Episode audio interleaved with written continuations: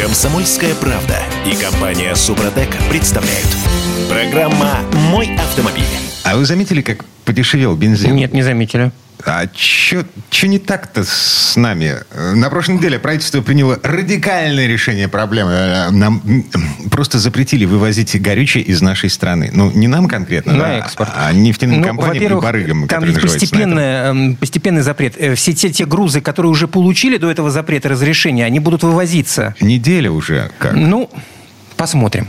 Это Кирилл Манжула. Это Дим Делинский. Олег Осипов у нас на связи. Олег, доброе утро. Доброе утро. Доброе утро всем. Пробуксовка дня. Ну, э, для начала цифры, чтобы вы понимали масштаб проблемы. За весь 2022 год из России вывезли 5 миллионов 200 тысяч тонн бензина. За первые полугодие этого года 3,5 миллиона тонн. Данных за третий квартал, когда вакханалия достигла апогея, пока нет, по- потому что квартал еще не закончился. Но по полугодию темпы роста экспорта 30%. Это наглядно показывает, что одна из причин роста цен на заправках на самом деле заключается в том, что вывозить горючее из нашей страны выгоднее, чем продавать его внутри страны. Но это в любом случае всегда было выгоднее, поскольку там они продавались за э, валюту, здесь они продаются за рубли по нынешним, э, соответственно, стоимостям. Ну, механизм демпфера был придуман для того, чтобы это компенсировать. Да, это рынок. А, Теперь правительство краник прикрутило, за исключением э, стран, входящих в Евразес. Да, короче говоря, нашим союзникам и какие-то гуманитарные э, миссии тоже. А, Значит, в Минэнерго говорят, что срок действия запрета не прописан, все будет зависеть от насыщения рынка ресурсами и итоговых результатов. Но э, эм, власти всерьез рассчитывают на то, что в ближайшем будущем мы увидим последствия, потому что на оптовом рынке цены на прошлой неделе падали на десятки процентов. Олег, мы все знаем, что ты противник вот этих антирыночных методов. Правильно я понимаю? Абсолютно правильно, конечно, противник. Потому что этим ничего не добьешься. Это хороший, так сказать, э, как бы хороший вид при плохой игре, в общем, как мне представляется. Потому что, ну а кто мешает экспортировать э, тот же бензин через те страны, в которые разрешены поставку? Через Казахстан, Белоруссию, Армению, Перепродавать, Абхазию, перепродавать Южную имеется в виду. Это, это как у нас Ну, параллельный как- импорт сейчас идет. Мгм. Ну, так абсолютно то же самое. Это просто, так сказать, ну, некая видимость э, очень активных действий э, по насыщению российского рынка. В принципе, правительство располагает. Кстати говоря, ведь э, обещает кабинет министров, что будут более радикальные меры приняты. Правда, не уточняет, какие еще. Я так думаю, что они тоже не за горами. Но эти меры едва ли могут привести к желаемому результату, потому что каналы, во-первых, остаются, а во-вторых, рынок есть рынок. Он работает, бизнесмен, бизнес работает там, где ему выгодно. И сделать так, чтобы на российском рынке было выгодно продавать бензин и солярку, ничего не стоит для правительства. Тут еще есть маленький, маленький нюанс. Это палка о двух концах. Ведь э, когда мы закрываем э, сбыт внешний, мы, соответственно, оставляем только внутренний. Э, Что делают производители? Да? Они заполняют хранилище, но хранилище не бесконечно. Они рано или поздно заполнятся. Далее что? Производитель должен сокращать количество произведенного топлива. Почему? Потому как его сбывать некуда. Ну, в- внутренний рынок, он, естественно, не безграничен. 5 миллионов 200 тысяч тонн. Вот. И далее что? У нас начинает схлопываться вся нефтеперерабатывающая промышленность? Это э, глава «Газпромнефти». Александр Дюков на прошлой неделе предупреждал о том, что введение запретов и заградительных пошлин приведет к тому, что н- нефтепереработка станет Не, невыгодной не интересно никому просто. внутри страны. И это приведет к Слушайте. прям противоположным последствиям. Я хочу сказать, что у нас нефтепереработка – это слезы какие-то от того, как перерабатывают нефть, там, э, допустим, в других странах, да, скажем, э, в Америке или где-то еще. Во-первых, у нас мало этих заводов. И они постоянно к осени, вот когда мы испытываем дефицит, каждый год же ведь это происходит. Если не серьезное повышение цены, не дефицит, то, во всяком случае, разговор. О, слушай, я тут прочитал, Потому оказывается... же- Олег, Олег, секундочку, маленькая ремарка. В Казахстане каждую осень на два месяца вводят вот такой же запрет на экспорт бензина за границу в Да. связи с тем, что у них заводы встают на профилактику. И у нас то же самое. Вот в чем дело. У нас этих заводов мало. Среди них конкуренции, по сути, нет. Это все винки, ве- вертикально интегрированные нефтяные компании. Э, долей всего этого распоряжаются. Поэтому, ну, о чем мы говорим?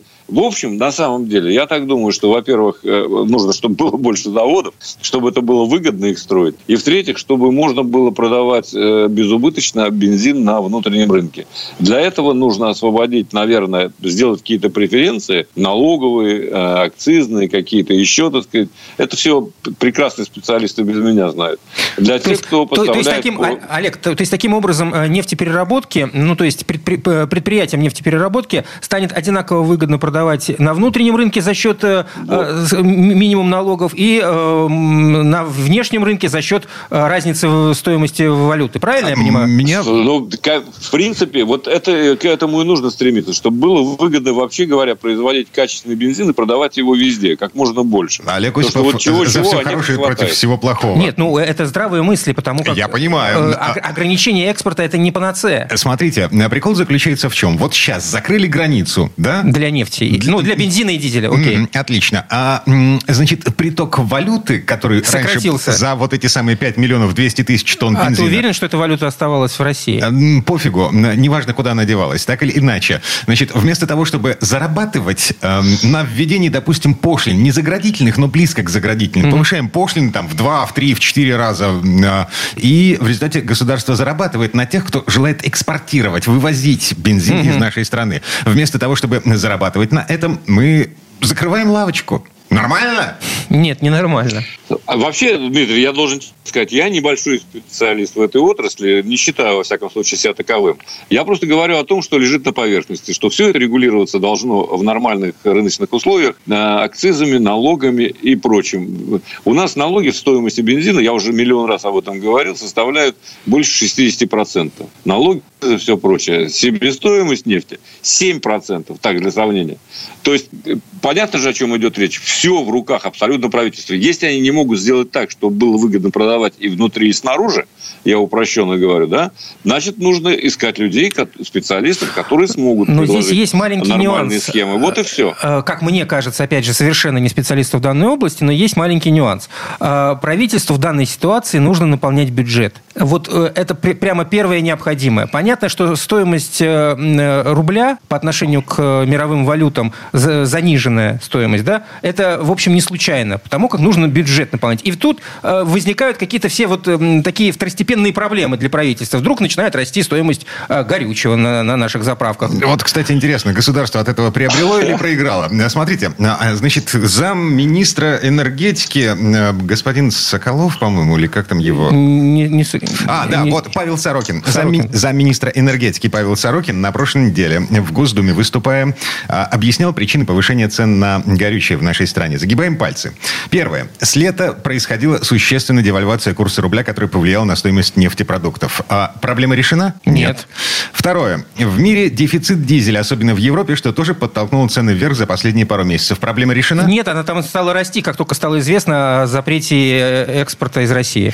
Третье. А, еще одна причина, по словам господина Сорокина. А, серый экспорт, достаточно ощутимый объем ресурсов закупали недобросовестные участники рынка на бирже или нефтебазах, после чего отправлялось все это на экспорт. Сейчас, по словам Сорокина, такой возможности больше нет. Решена проблема? Ну, как говорит Сорокин, да. Угу. Четвертое. Дефицит в некоторых регионах. Вместе с РЖД договорились о переорганизации движения поездов на юге России, чтобы больше дизеля поставить на внутренний рынок. Известны все нефтебазы, с которых сельско- э, сельхозпроизводители могут забирать товары, организован подвоз туда. Ну, вроде как решена угу. проблема. Вот. на словах. Да. Эм, в общем и целом, значит, правительство фундаментально решило только одну проблему. Две. Две. Ну, подвоз, ну, с дефицитом. Да. Ну, так это половина. Ну, будем считать. Угу. У нас других данных нет. А, и... Э, вот, вот у меня такое ощущение, я прошу прощения, Дмитрий, что нас специально уводят в разговоры вот об этих частных. Нас вообще говоря, как потребители, это не должно э, в принципе волновать. Есть специально обученные люди, надо надеяться, в правительстве. Пусть разбираются со всеми этими тонкостями. Нам надо, чтобы бензин был доступен и недорог. Вот все, что я могу сказать по этому поводу, как говорится. А, а да. все остальное это от лукавого. Что там правительство, сколько оно получает долларов, это не, вот, не мое дело точно. Я в этом никогда в жизни не разберусь. Насчет а, вертикально интегрированных компаний, частного бизнеса и э, конкуренции. А, берем две заправки. Одна брендовая, входящая в вертикально интегрированную нефтяную компанию. Так. Вот. И рядом, через дорогу, не брендовая ну, заправка. Ей не повезло. Она не в состоянии сдерживать э, рост цен, потому как у них... Разница 10 рублей за литр. Это, это, это рынок, Дим, но это логично, потому как у брендовой заправки есть возможности где-то компенсировать свои затраты а, вот на данной заправке и не таким э, большим темпом увеличивать стоимость бензина. А у участника нет такой возможности. У него за спиной ничего больше нет. Где-то в конце августа, когда вся эта вакханалия начиналась, мы говорили о том, что даже брендовые заправки сейчас, э, а да, да, даже не брендовые заправки работают сейчас себе в убыток. Они продают э, бензин по цене, которая ниже на 2-3 рубля за литр, чем рыночная стоимость. Значит, надо э, создать такие условия, чтобы они вообще ушли с рынка или не работают. Так, а, собственно, собственно скоро уйдут. Да, все ну, вот это, ну, слушайте, мы понимаем с вами, что это путь в никуда. Да. Вот все эти меры. Понимаем. Это вот, вот и все, что нам нужно понять и попросить правительство э, использовать деньги, во-первых, по назначению, а во-вторых, на нормальных условиях для бизнеса. Вот и все. Так, 20 секунд до конца программы, ну, в смысле, этой четверти часа. А, скажите мне, пожалуйста, вот э, как на духу, по-честному, вы ждете того, что цены на заправках сейчас поползут вниз Нет. после того, как правительство Нет. решило? Дай бог, чтобы они просто зафиксировались на каком-то вот Дима, я думаю, а я думаю, что они поползут вниз э, к ноябрю месяцу, с ноября примерно. Просто по той причине, что кончится спрос э, у сельхозпроизводителей, особенно на солярку. Ага. И всё это дело, 92-й как бывает бензин. каждый год относи- в относительную норму придет до весны, до посевной. Да что тут думать? В посевную мы с вами будем говорить ровно о том же самом, об этих ценах, э, и ровно столько же, сколько говорим сейчас. Олег Я Осип- Давай. очень надеюсь, что что-то изменится в лучшую Ждем сторону. ноябрь. Олег Осипов был у нас на связи. Олег, спасибо. Спасибо, Олег. Хорошего дня. Всем удачи на дорогах. Пока. А мы вернемся буквально через пару минут. В следующей четверти часа к нам присоединится Юрий Сидоренко, автомеханик, ведущий программы «Утилизатор» на телеканале ЧЕ. И поговорим о том, что нужно проверить в автомобиле перед наступлением полноценной осени.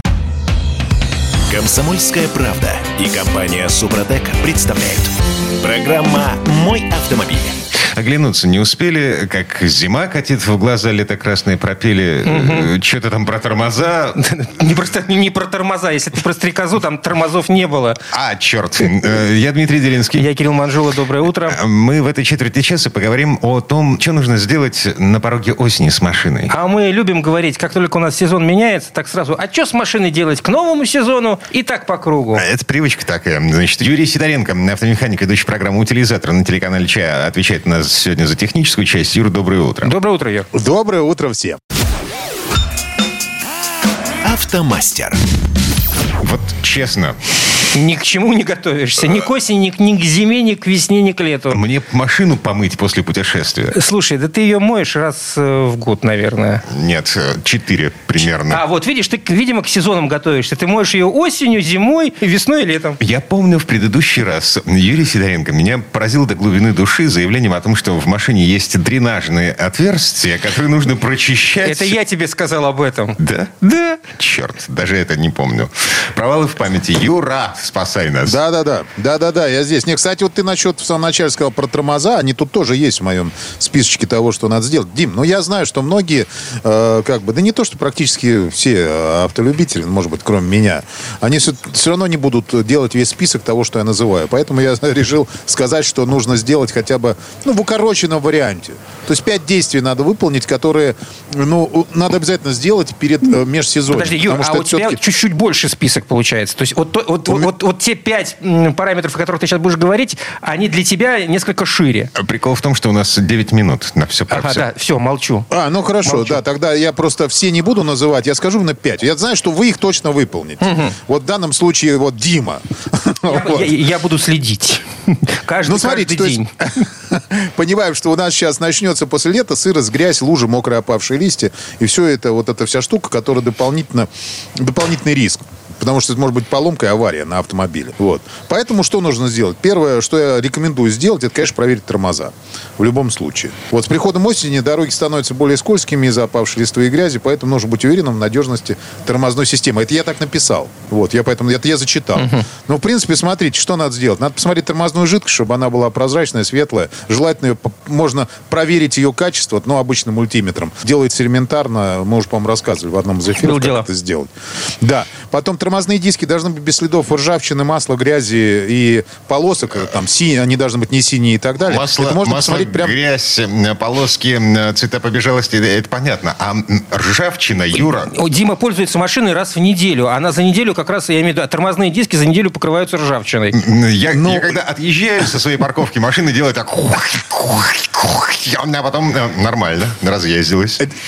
Дим, ну я имею в виду, конечно, не, не то, что там у тебя покрывается таким ржавым налетиком, а конкретно уже такие, ну, ржавые раковины каверна. на дисках. Ты Потому что, представляешь, да, когда уже выедают. сколько она должна стоять? Понял. И дальше э, тормозные шланги должны быть без признаков трещин, потертости и так далее. Это прям берете просто его, ну, можно даже тряпкой протереть и посмотреть. И чуть-чуть его погнуть в разные стороны. Потому что, ну, торможение больше, торможение чаще, торможение получается значительно более резче осенью. Вот. Ну, потому что, во-первых, видимость хуже, и люди едут непонятно как. То есть тут резко тормозить тебе надо тоже. Поэтому нагрузка больше, конечно, на тормоза и так далее. Вот это все быстро скинули колес, посмотрели. Это недолго, ребят. Ну, даже просто, не, ну, развернуть, знаете, не скидывая колеса, это сложно. Сделать, даже тормозные шланги посмотреть. Ну, хотя бы посмотреть, но я говорю, скинуть колеса, это, не, это недолго, реально. Скинуть, заодно потом обратно поставить и притянуть, и все нормально будет. Дальше, щетки стеклоочистителя. Это важный момент, потому что, ну, мы понимаем, что снижается видимость, то есть снижается, ну, э, становится коротким световой день, вот этот сумрак постоянный. Но в Питере-то он всегда, скорее всего, В да? смысле В Москве- всегда? У нас Я так и солнечных думал, дней сразу. Больше, чем в Москве. Вот. Да ладно, ладно, я, хорошо, в Москве они часто довольно-таки бывает сумрак. Ну, в общем, осенью бывает везде. Вот, поэтому, естественно, видимость снижается, и надо, чтобы щетки стеклоочистители работали очень хорошо. Э, В идеале вообще их надо менять, ну, как бы, э, ну, хотя бы обслужить, хотя бы протереть и так далее. Ну, то есть, э, ну, обслужить, посмотреть, чтобы они у вас нормально очищали стекло без бороздок, э, без всего. И стекло очень важно не посмотреть, а протереть. Протереть от всяких э, жирных, э, жирного налета, который на нем есть. Тогда у вас будет хорошо очищено э, стекло, и вы будете все видеть. Э, э, Нашатырным спиртом. Вот. Ну, как минимум, жидкостью для очистки стекол домашних с нашатырным спиртом. Ну, кому чем нравится, чьи запахи больше привлекают, что называется. Хотя я не понимаю, как можно дворники не менять. У меня вот всегда два комплекта на год. Я просто покупаю два комплекта сразу, чтобы, Ну, что, чтобы знать, ну, что я- они у меня есть. Прикол. Я купил свой Bosch до пандемии. Ну, слушай, А, ладно. понятно. Дим, ну, ну я, я меняю раз в год, например. Я, я, после, раз, после зимы. я раз в полгода. Ну вот видите, все по-разному, и рекомендации у всех разные. То есть э, вот кто-то меняет раз э, в три года, я так понял, да, Дим? А Они рабо- работают они у и тебя вообще просят. есть? Есть. Точно? Ты в этом Ну, уверен? Они включаются, и более того, они чистят. Ну вот, и не скрипят. Да вообще фантастика. Такие сейчас не делают. Ладно, силиконом еще их нужно смазать для того, чтобы они это, ну, в общем, не задубели.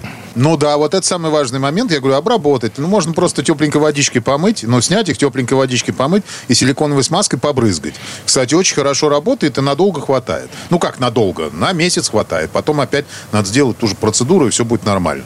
Ну вот. э, В общем, надо проверить, посмотреть. э, И заодно сейчас... Лобовое стекло, друзья мои, знаете, сколько сейчас стоит поменять? Даже не оригинальное стекло стоит от 10 тысяч. Спасибо. Вот, китайская. Вот. И плюс замена. Герметик сейчас очень дорогой, нормальный. А недорогим вклеивать это, ну, глупо. По, по крайней мере, потому что оно будет, оно потом отойдет и будет вода литься в салон. Вот. Это мои наблюдения как автомеханик. Э, Вот. Рассказываю, что замена стекла может обойтись значительно дороже, чем замена дворников или экообслуживания. А, д- Далее. Дворник, хреновый, работающий дворник, легко, непринужденно может вам испортить лобовое стекло. Мгм. Само собой.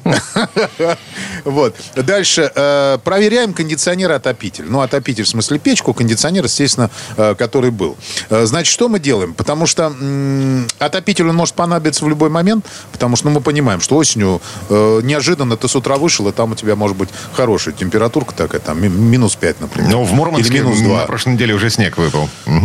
Ну, я не беру края север, ну, как бы там, естественно, там совсем другая история может быть. Там в некоторых э, и зимой по, до минус 47. Вот мне вчера, например, на одном эфире сказали, что в Ханты-Мансийске минус 47, и там человек э, приехал и заглушил машину. И после этого завел. Ну, потому что он пользуется определенной автохимией, которая помогла ему это сделать. Так. Итак, Диагностика кондиционера. Что она в себя включает? Проверка уровня фреона. Это ну, уровни как уровня. То есть надо просто его, ну, э, приехать и отвакуумировать, и все. Отвакуумировать, если надо, подкачать туда фреон. И все. То есть он должен просто быть в рабочем состоянии. Для чего? Потому что кондиционер очень хорошо осушивает воздух, например, в межсезонье. Зимой он не работает, но в межсезонье прекрасно, то есть чтобы окна не запотевали сильно. Вот они запотели, тебе надо их быстро отпотеть. Можно открыть боковые стекла, как-то пишут. Вот я про это сказал у себя в, в одном из постов. Мне сразу написали, проще открыть боковые стекла, не включать кондиционер, не насиловать. Но, ребят, понимаете, на улице тоже влажно. Ну, как бы. И вы открываете окна, еще больше влаги попадает во, вовнутрь салона, потому что осень. Ну, кругом сейчас дождей пока нет, но там сейчас как пойдут, будет влажно. Это хорошо, это нормально. Вот. Поэтому включаем кондиционером, осушаем воздух очень хорошо, и получается, стекла сразу отпотевают. Вот. Потом обязательно делаем дезинфекцию или смену фильтра салонного. Это очень важный момент. А, что такое дезинфекция? То есть, ну, хотя бы его надо вытащить, пропылесосить и поставить обратно. Все, я сейчас сказал, это нет, я, да, нет, я просто я, я, я, я, четко просто против этого выступаю. Я полагаю, что так или иначе у большинства ТО на осень попадает. Ну, мне так кажется почему-то вот по сезонам э, ТО это осень-весна чаще всего. И в этой ситуации просто меняешь фильтр. Просто его менять надо. Но если ну, ты я не, сказал, не меняешь фильтр, есть... ну, как а, бы, ну, окей, ладно. Вытащил, пропылесосил. Я же говорю, то есть как бы многие, ну там поставили его, например, вот и считают, что он меняют раз в два года. Такие у меня есть, у меня есть такие клиенты. Ну это я ничего не могу сказать. Уникумы. В принципе, э, то есть у него просто он будет работать. Его даже если нормально пропылесосить хорошим пылесосом и потом продуть, он будет работать. Он просто будет хуже работать, но работать будет. И в принципе на зиму нормально. Кстати, я прочитал тут одну статью о том, что человек говорит вообще на зиму убирать э, салонный фильтр. Вообще какая-то галиматия. Ну вот есть такие люди, которые говорят, да, вообще можно убрать он нафиг нафиг не нужен зимой, потому что пыли нету. Чего пыли он будет защищать? Нету, ага, особенно в городе. Ну, ну, конечно, вот эти все пары... Э, ну, нет, смотри, если у него стоит противополевой, то по большому счету он особо не нужен. Противополевой. Ну, а, я не говорю, что его надо убирать. А если у него стоит нормальный фильтр, угольный, то он защищает не только же от пыли, он защищает от различных масел, от различных вот этих вещей, которые летают в воздухе в этой взвеси. Это очень грамотная вещь, потому что для легких человека, ну, как бы, фильтра, э, фильтр купить легко можно, а вот легкие установить значительно сложнее. Так, слушайте, минута до конца этой четверти часа. Э, тот самый... А у меня остался один дренаж, с которого мы начали. Да, да, да. Дренаж обязательно надо проверить. Надо прочистить дренажную трубку, которая идет от кондиционера, потому что там будет скапливаться вода, и она должна удаляться. И дренажный труб, который идет от люков, ребят, потому что если начнет у вас затекать в салон, если есть ничего люки. хорошего это не будет. Да, если есть люк. И также дренажные отверстия, которые идут, например, в отопители. Внизу, вот у меня в УАЗе есть в отопителе внизу дренажное отверстие, отдельное. Э, понимаете, там его, если оно забивается листвой, то у меня все начинает салон затекать. То есть нормальная такая система. Уже я, я уже один раз столкнулся с ней. Вот. Э, и дренажное отверстие, которое стекается с лобового стекла. Там есть специальный дренаж, который идет туда в крылья. Их тоже надо почистить от листвы и от всякой грязи, которая туда забилась. И все. И все будет нормально. И будет нам счастье. Да. Так, ладно. Дима, не грусти. Э, пойду по посмотрю, где у меня дырки в днище машины. Вот. Это, это же дренажное отверстие имеется в виду. Ну, типа того. Ну, в принципе, да, надо просто посмотреть в интернете, что надо почистить и все. Там их не так много, Дим. Ладно, хорошо, убедили. Найдешь. Так, в этой четверти часа у нас все. Юрий Сидоренко, автомеханик, ведущий программу «Утилизатор» на телеканале Че был у нас на связи. Спасибо. Спасибо, Юр. Хорошего дня. Большое спасибо, всем удачи. А мы вернемся буквально через пару минут. В следующей части программы у нас Федор Буцко. Поговорим о том, почему в мире исчезает сегмент доступных автомобилей и исчезнет ли он вовсе. Комсомольская правда и компания Супротек представляют. Программа «Мой автомобиль». Справедливость-то есть на самом деле. Нету. Всемирная справедливость. Mm-mm. М-м. Дима, не переубедишь. В сообщающихся сосудах вот все настолько взаимосвязано, что вот представь себе, мы плачемся периодически о том, что доступных машин на рынке не осталось. У нас на российском авторынке. Так. Немцы обнаружили, что у них в пределах полутора миллионов в ну, на, на, на наши деньги. деньги. Да, осталось всего четыре машины. Так а в чем здесь справедливость? У нас ведь ни одной не осталось. В смысле ни одной не осталось? Как? Гранты, Нивы, Шнивы, вот, вот это все. Извините, это не машины. Ну-ну-ну-ну-ну-ну, секундочку. Я даже не буду ждать представления. Еще какие машины? Зачем же это так? Это Федор Буцко, между прочим. Федь, доброе утро. Привет, Федь. Доброе, доброе утро. Дорожные истории. Так, и что? Я понимаю, что... У немцев было 30, у соседа осталось 4. корова сдохла, и нам хорошо. Да. Есть этот немецкий автомобильный клуб, э, который я всем рекомендую. Например, их исследования, если вы выбираете детское кресло, это прям такой мировой ориентир для того, чтобы себя, себя вернее, своего ребенка обеспечить безопасным креслом. Ну и вообще они много разных тестов проводят. Один из их таких больших, э, ежегодных, постоянных на протяжении, на протяжении полувека тестов. Если колеса, тест- колеса по этим тестам выбираю. обычно. Это все АДАЦ. Да. АДАЦ, Да. Allgemeine Deutsche Automobil Club, да, все- все- в общем, все, всегерманский автоклуб.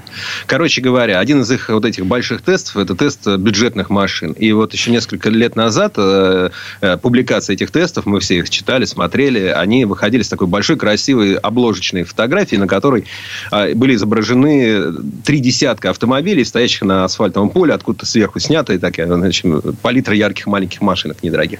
Сейчас они очередной раз, значит, э, начали проводить эти тесты, уже поднимали там э, верхнюю планку цен до 15 тысяч евро подняли, а всего 4 машины нашлось. Нету больше. Вот нет и все. Есть Volkswagen Up, но это такое нечто, что к нам не привозили, и слава богу. Есть Opel Adam, ну, маленький тоже. Ford Fiesta, достойная машина, и Peugeot 108. Ну, вы, вы понимаете, то есть это А-класс. Погоди, это погоди, совсем- погоди, погоди. А дача? Э, э, Это же бестселлер. Она И же- дача, что да, стоит? и дача, собственно говоря. А, Получается, ну, пять? То есть, э, Или четыре? то есть суть такой, извините, да, про- прошу прощения, я напутал. Извините, как раз это, это машины, которые только что выбыли из теста. Я, я, я вам наврал, я, про- простите. То есть Volkswagen Up, Opel Adam, Ford Fiesta и Peugeot 108 это машины, которые недавно покинули рынок, поэтому, собственно говоря, Ага. их больше нету. И действительно, дача, которую Дима совершенно справедливо вспомнил, э, спасибо, это, собственно, машина, которая есть самая доступная сейчас на европейском, в том числе на немецком Дача рынке. Сандеры. Это бестселлер. Это самая продаваемая машина, которая Да. обогнала э, Гольф и, и Тесла. Ну ладно, неважно. Потому что она стоит 11 тысяч евро. Казалось бы, вроде бы, ну, ну не так уж э, много, но давайте вспомним, что в 2014 году, когда она на рынок выходила, она стоила 6 в Европе. Потом ее цена колебалась где-то в районе 7, а теперь это 11. Ну, то есть, это очень значительное э, подорожание даже самой-самой дешевой автома- э, автомашины. Почему? А, да потому что все подорожало. Потому что в среднем э, вот в этом сегменте бюджетных машин с 2013 года, ну, то есть за 10 лет, цены выросли на 70%. Это, почти. и- ну, это, это много. инфляция, это инфляционный процесс исключительно или что-то еще? Ну, автопроизводители говорят, конечно, ну вы посмотрите на наши машины, они же стали больше, лучше, красивее, в них больше электроники, мы ставим в них э, больше разного рода опций, поэтому они дорожают.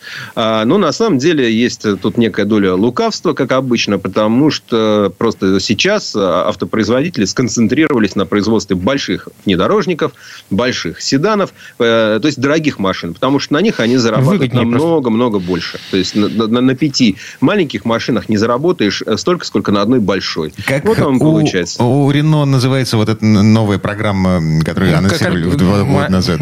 Которая, которая как раз таки стремится удорожать автомобиль. Да, цель этой программы в, в буквально Выйти в двух другой сегмент, короче Да. говоря. Нам проще продать 10 машин по 500 тысяч, нот, чем а, 500 машин по 10 тысяч.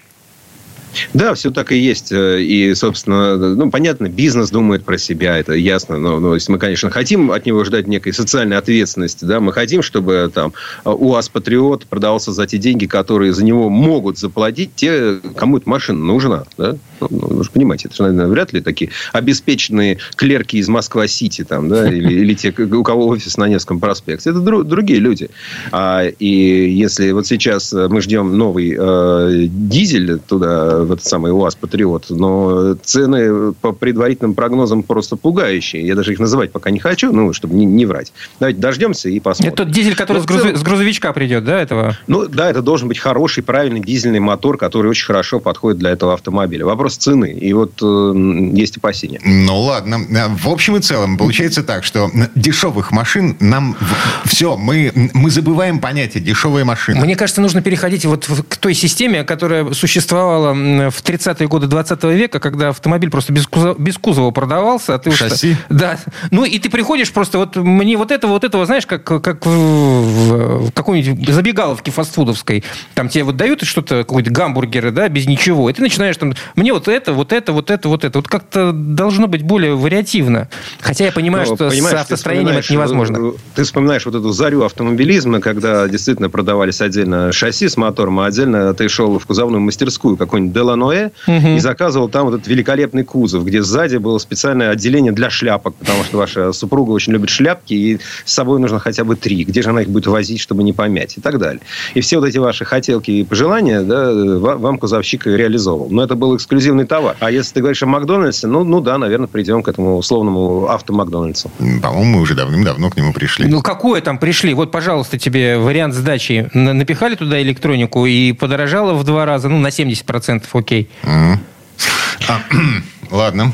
А, автопарк же стареет, причем стареет не только у нас, но и в Европе. То есть люди смотрят вот на эти цены. Они говорят, не, ребят, мы не готовы покупать э, Сандера за э, вот такие деньги. Мы, мы поездим еще, еще и еще до тех пор, пока машина не развалится совсем. Но в этой а связи... если развалится, то тоже вот интересный вопрос. Это тоже такая большая европейская тема. Да? Вот что делать с машинами, которые разваливаются? Ну, мы вот, например, на свой...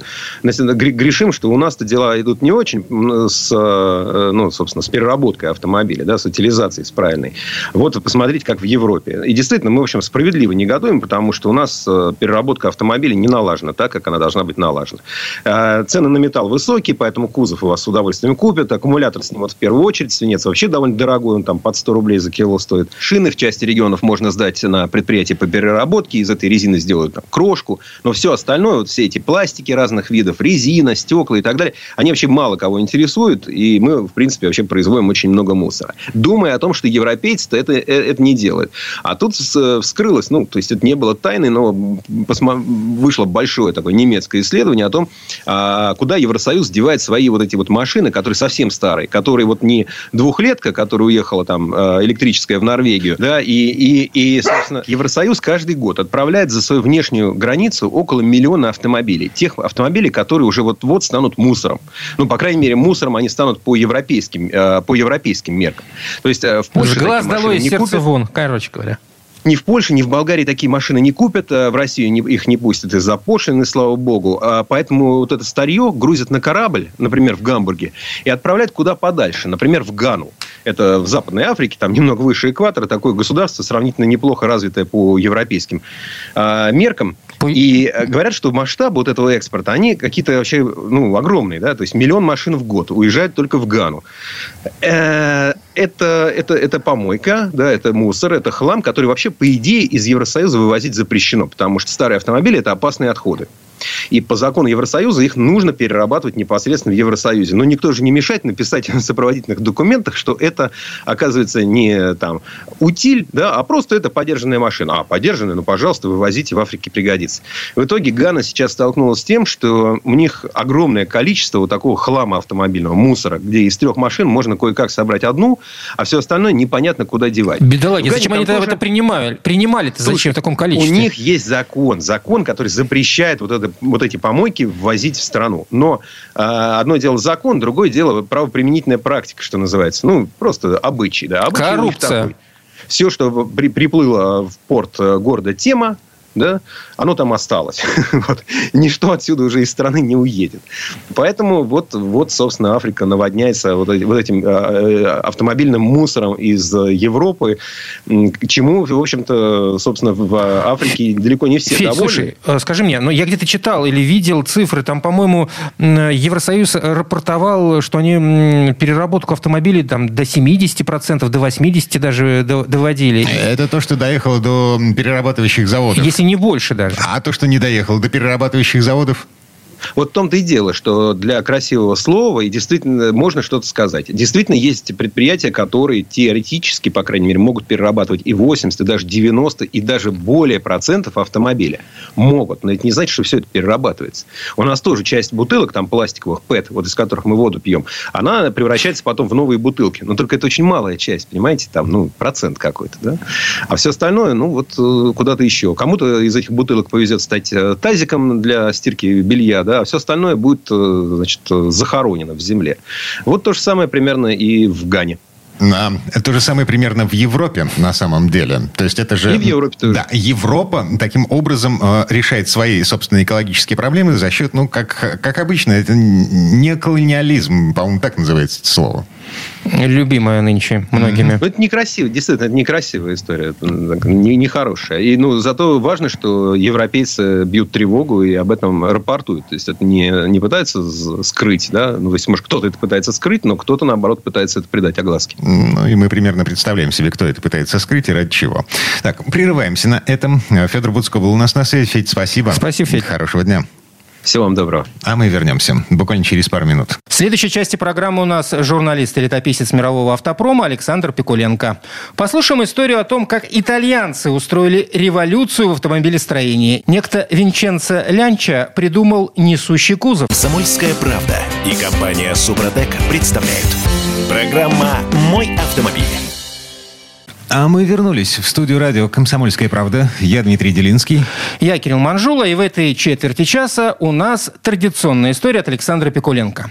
Ни одна из моделей, выпущенных в 20-е годы прошлого века, не смогла сравниться с ней по числу инновационных решений. Лянча Лямбда стала поистине важной вехой в мировой автомобильной промышленности. Судите сами – в этой машине впервые появился двигатель с верхним расположением вала, четырьмя цилиндрами и узким блоком, независимая передняя подвеска, тормоза на всех колесах и впервые сделанный кузов с несущей конструкцией. Авторство этого изобретения принадлежало лично Винченцо Лянче, получившему патент на самонесущий кузов без отдельного шасси в 1918 году. А самонесущий кузов без отдельного шасси – это буквально цитата из патента, так это называлось. По легенде, эта конструкция была позаимствована из кораблестроения, так как автор проекта лично убедился в увеличенной прочности кораблей в сравнении с автомобилями. Здесь слово Сан Санычу. Предыстория.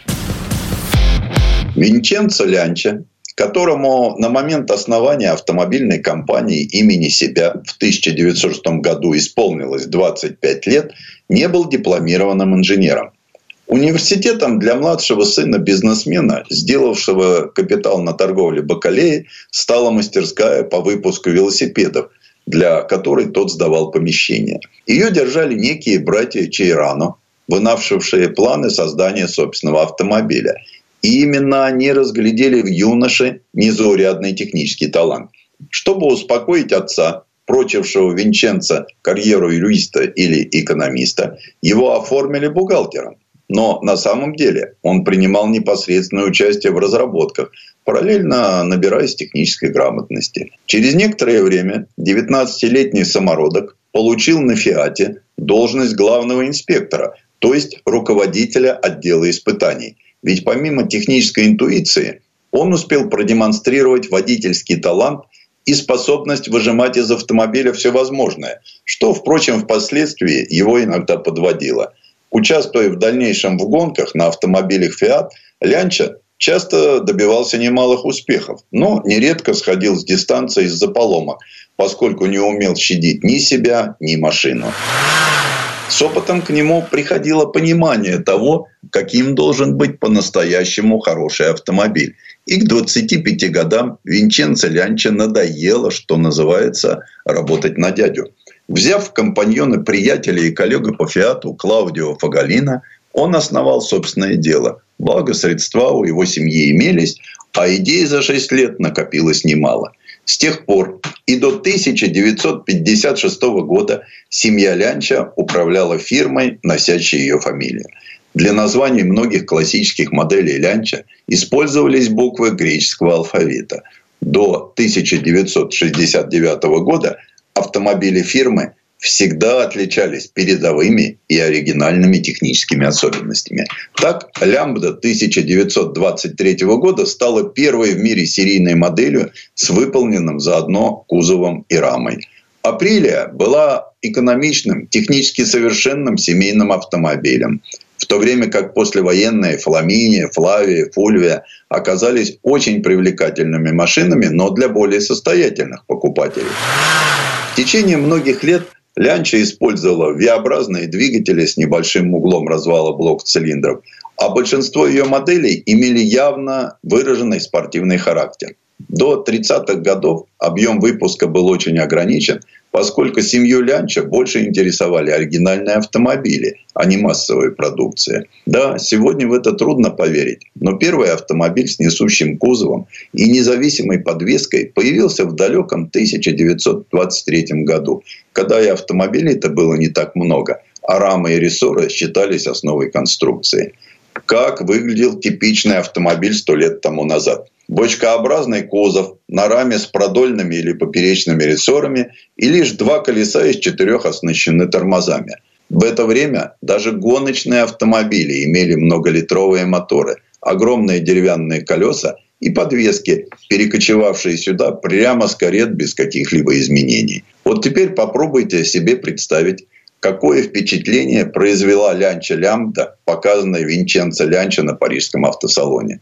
И даже не то, что у нее был очень компактный двухлитровый мотор, четыре цилиндра которого располагались в виде буквы V. Самое главное в этой машине было то, что кузов у нее был принципиально новым, несущим. Потребовалось добрый десяток лет, чтобы такая конструкция стала общепринятой. Безрамная лямбда имела очень низкий центр тяжести, чем не могли похвастать машины других марок. Заглянув под передние крылья лямбда, вы не увидите обычных в то время рессор.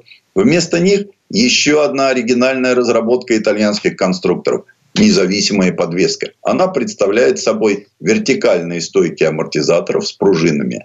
Это, пожалуй, первый случай в мировом автомобилестроении, когда независимой передней подвеской оснастили автомобиль с несущим кузовом. Любопытное открытие. За рулем лянча лямбды не очень ощущаешь большой разницы между ней и современным автомобилем. Сидишь в огромном кожаном кресле и наслаждаешься комфортом. Перед водителем на плоской деревянной панели приборов циферблаты спидометра, механического тахометра, указателя давления масла и уровня топлива, а также огромные часы. Их звук пробивается сквозь работающий на холостых мотор. Даже чтобы просто запустить двигатель, не потребовалось никаких ухищрений. Нужно просто повернуть замок зажигания и нажать кнопку стартера.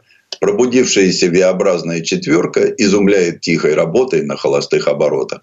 Педали размещены точно так же, как на нынешних автомобилях. Вообще-то, в начале 20-х прошлого века та же педаль тормоза могла располагаться где угодно. И совсем не обязательно в центре педального узла. А здесь даже рычаг несинхронизированной коробки передач перемещается по привычной N-образной схеме. Да и на ходу лянча лямбда чрезвычайно покладисто. Даже руль легкий и достаточно прочный. К маневру не надо готовиться за полкилометра.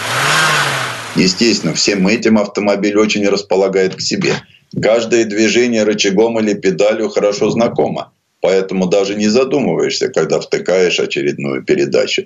Единственное, что очень необходимо, так это двойной выжим сцепления с перегазовкой. Не проделав эту операцию, сдвинуть машину с места не так-то просто. Но стоит слегка разогнаться, как рычаг коробки становится намного послушнее. Интересен двигатель лямбды, точнее его конструкция с верхнеклапанным газораспределительным механизмом.